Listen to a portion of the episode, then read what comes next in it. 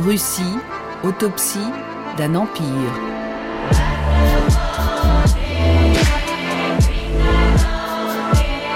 À quand remonte cet éclatement de l'Empire russe dont la guerre d'Ukraine est le fruit? Un récit de Bernard Guetta. Premier épisode, 1861, l'année de la bien trop tardive abolition du servage par le tsar Alexandre II. Cette guerre qui a ressurgi au cœur de l'Europe, cette guerre d'Ukraine qui a déjà jeté plus de 3 millions de réfugiés sur les routes, détruit tant de villes et tué tant d'innocents, d'où vient-elle? Où est-elle née? Où plonge-t-elle ses racines? L'Union soviétique n'existe plus. C'est le constat dressé hier soir par les présidents de Russie, de Biélorussie, rebaptisés entre-temps Bélarus, et d'Ukraine. Les trois présidents slaves précipitent la désagrégation du RSS. Antenne de Moscou, Corinne Pertuis. Ils se sont mis à trois pour enterrer l'Union soviétique. L'Ukrainien d'abord, Leonid Kravchuk, élu haut la main à la tête de l'Ukraine indépendante il y a une semaine. Le Biélorusse, Stanislas Shushkevich, chez qui se tient la rencontre à huis clos. Enfin, bien sûr, le Russe Boris Yeltsin, qui a déjà les semaines précédentes confisqué peu à peu les prérogatives du pouvoir central. Ensemble, ils dressent l'acte de décès de l'URSS. La certitude est qu'elle n'aurait pas éclaté si l'Union soviétique, dont l'Ukraine avait fait partie jusqu'en décembre 1991, ne s'était pas défaite il y a déjà 31 ans, mais 1991, ce n'est qu'une date bien trop simple en elle-même pour signifier grand-chose, car enfin, prenons la Révolution française. Les manuels d'histoire et la fête nationale l'ont fait naître le 14 juillet 1789, mais Peut-on vraiment croire que la prise de la Bastille serait la matrice du siècle qui a fait tomber les monarchies absolues dans toute l'Europe et chemin faisant provoquer tant de guerres? Non, bien sûr que non. Des lumières au climat, déjà le climat, de la Révolution américaine aux faiblesses de Louis XVI et à l'affirmation de la bourgeoisie, la Révolution française eut des causes autrement plus profondes que le 14 juillet, mais cette guerre d'Ukraine alors eh bien, à voir l'enchaînement des événements qui s'en suivirent, sans doute faut-il la faire remonter à 1861, année où le tsar Alexandre II parvient à mettre fin au servage. Cette survivance enfermait la Russie dans un immuable passé qui lui avait fait ignorer, à bien peu d'exceptions près, la modernisation du reste de l'Europe. Il y a d'ailleurs là bien des parallèles à faire avec les premières tentatives d'européanisation que l'Empire ottoman connaît au même moment. Comme à Istanbul, c'est d'en haut que vient le mouvement russe, mais cette indispensable réforme qu'impose Alexandre II contre une longue résistance de la noblesse et des propriétaires terriens intervient trop tard ou bien trop vite, en fait les deux à la fois. Parce qu'il est aussi tardif que soudain, ce tremblement de terre chamboule tout l'ordre politique et social, ruine de grandes familles, prolétarise des masses de paysans et donne logiquement naissance à de jeunes gauches bouillonnantes, socialistes, démocrates ou anarchistes, mais toutes plus souvent révolutionnaires que réformistes sans que les nombreux changements qu'il avait introduits n'aient permis à la Russie de rattraper son retard industriel. Alexandre II meurt donc assassiné en 1881 et l'Empire se raidit. L'Okrana, sa police politique, traque tous les contestataires et invente des techniques de provocation si sophistiquées qu'elle sera de fait le précurseur du KGB soviétique. La famille impériale perd tout contact avec la réalité politique et sociale du pays, largement comme Vladimir Poutine aujourd'hui. La Russie stagne, rate une tentative de démocratisation en 1905 et s'embourbe à nouveau dans un absolutisme qui la paralysera totalement lorsque la Première Guerre mondiale en vient à la ruiner. Là encore, le parallèle avec l'Empire ottoman est frappant car la Sainte Russie et la Sublime Porte s'écroulent au même moment et fondamentalement pour les mêmes raisons, leur anachronisme et l'absence d'un débat politique libre qui leur aurait permis de s'éveiller à temps au temps moderne. À Moscou comme à Istanbul, l'histoire se venge, mais alors qu'elle met aux commandes de la Turquie le despotisme éclairé d'Atatürk, elle plonge la Russie dans une révolution que rien ne peut canaliser. Ni parti fort, ni jeunes officiers à la turque, ni nouvelles et solides classes sociales. Le résultat en est sept mois de fragile démocratie, vite balayée par la révolution d'octobre.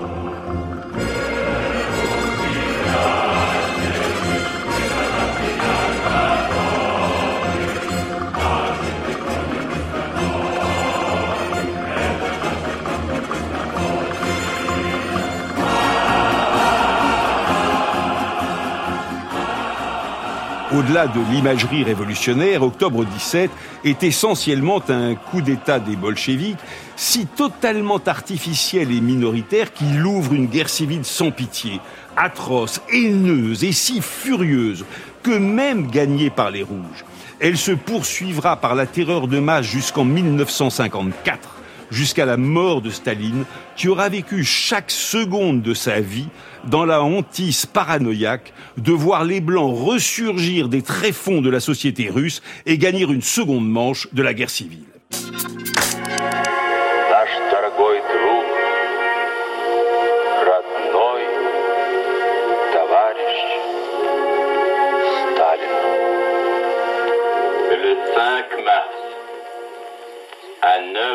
9h50 du soir, après une grave maladie, est décédé le président du Conseil des ministres de l'URSS, secrétaire du comité central du Parti communiste de l'Union soviétique, Joseph Vissarionovitch Staline.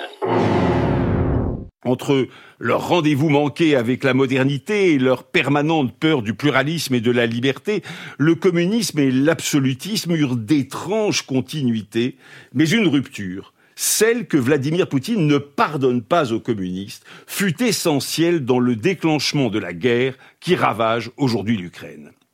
Aux temps impériaux, les nationalités n'étaient pas plus institutionnellement reconnues qu'elles ne l'étaient dans l'Empire ottoman. Il y avait des peuples, il y avait l'Empire, mais l'Empire était russe et incarnait à ce titre la Russie, alors que les peuples, ceux qui n'étaient pas russes, mais ukrainiens ou géorgiens par exemple, n'avaient institutionnellement pas d'existence propre, alors qu'ils avaient une histoire, une langue et une culture qui n'étaient pas celle de la Russie. Ces peuples n'étaient que des sujets de l'Empire, ils n'existaient pas, comme M. Poutine le dit aujourd'hui de l'Ukraine, car la Russie les avait absorbés et les niait. L'Empire russe était bel et bien une prison des peuples, et lorsqu'ils en héritent, les bolcheviks le détestent tous, car à l'hostilité politique qu'ils vouent au régime impérial s'ajoutait pour les Baltes, les Juifs, les Géorgiens, les Ukrainiens, pour toutes les minorités, un ressentiment national né de la négation de leur identité.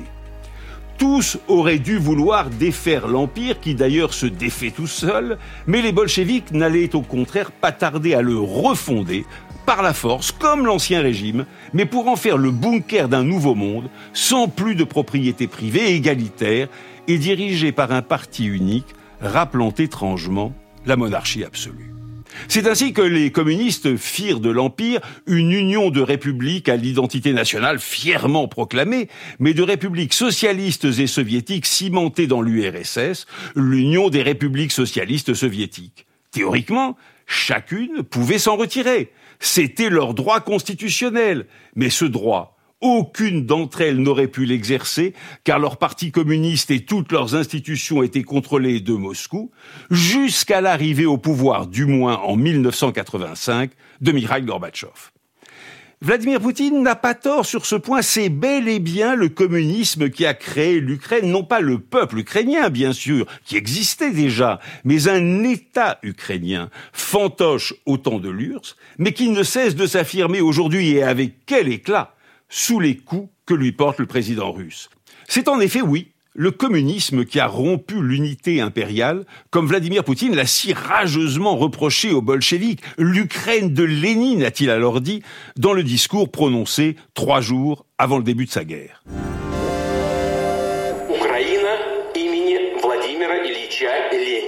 L'Ukraine a été entièrement construite et créée par Lénine.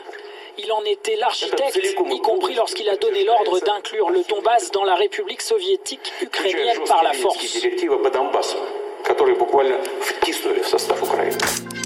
C'était un discours halluciné de tsar lancé à la reconquête de son empire perdu.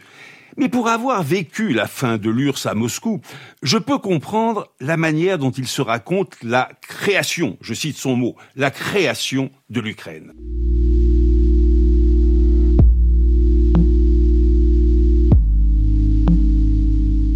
J'avais à peine ouvert ma valise de nouveau correspondant du Monde à Moscou qu'un jeune inconnu sonne à la porte de mon bureau et se présente comme un indépendantiste arménien.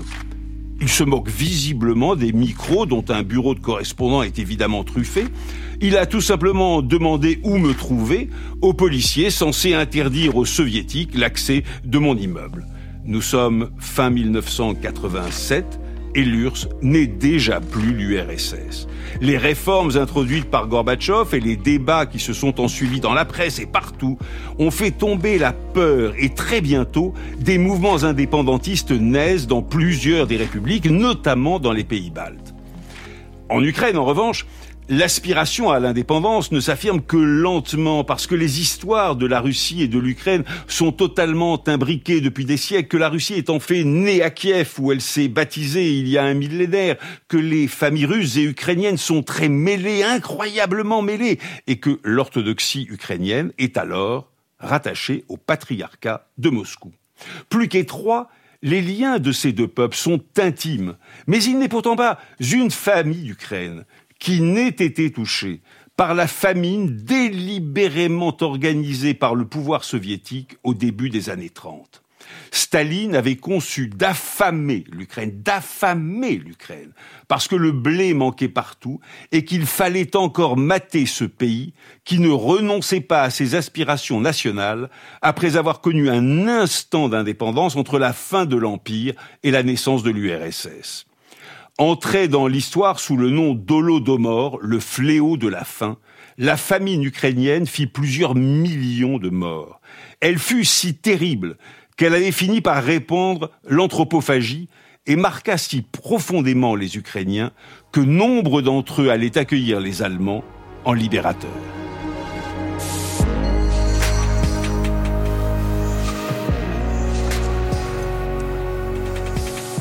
Je me souviens Danette, une amie polonaise déportée au goulag alors qu'elle était encore communiste. Un jour, n'en pouvant plus, elle s'assied dans la neige pour se laisser mourir de froid.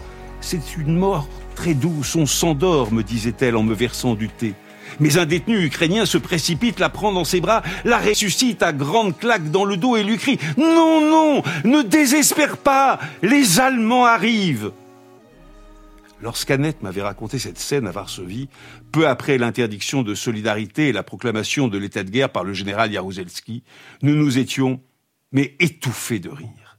Dans la fraternité humaine de cet Ukrainien, attendant que les nazis viennent le libérer du goulag, il y avait toute l'horreur du XXe siècle, mais l'holodomor et l'empathie pour l'Allemagne qui s'était ensuivie pèsent encore lourd sur les inconscients nationaux de ces deux peuples. Ils ont façonné une relation d'une rare complexité qui explique largement que Khrouchtchev, lui-même ukrainien, ait cédé la Crimée à l'Ukraine en 1954 et qu'il ait voulu par là tout à la fois expier un crime auquel il avait personnellement prêté la main et s'assurer l'appui du parti ukrainien au 20e congrès du parti soviétique, le congrès de la déstalinisation.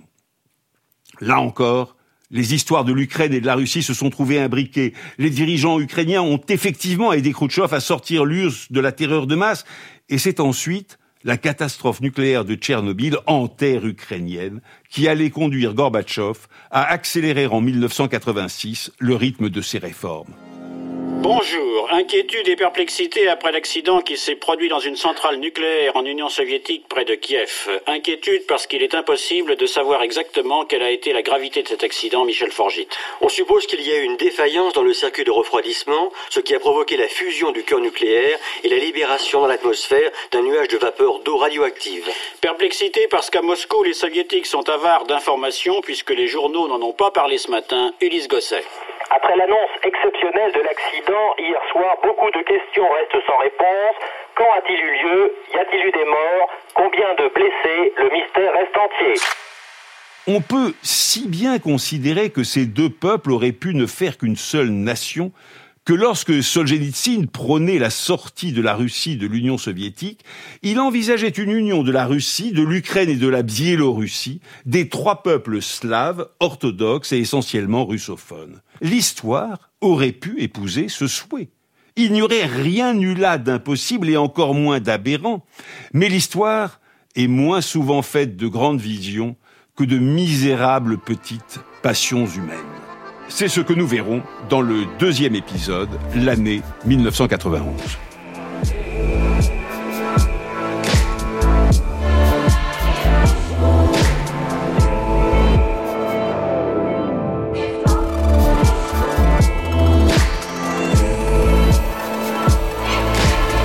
Russie, autopsie d'un empire, un podcast original de France Inter.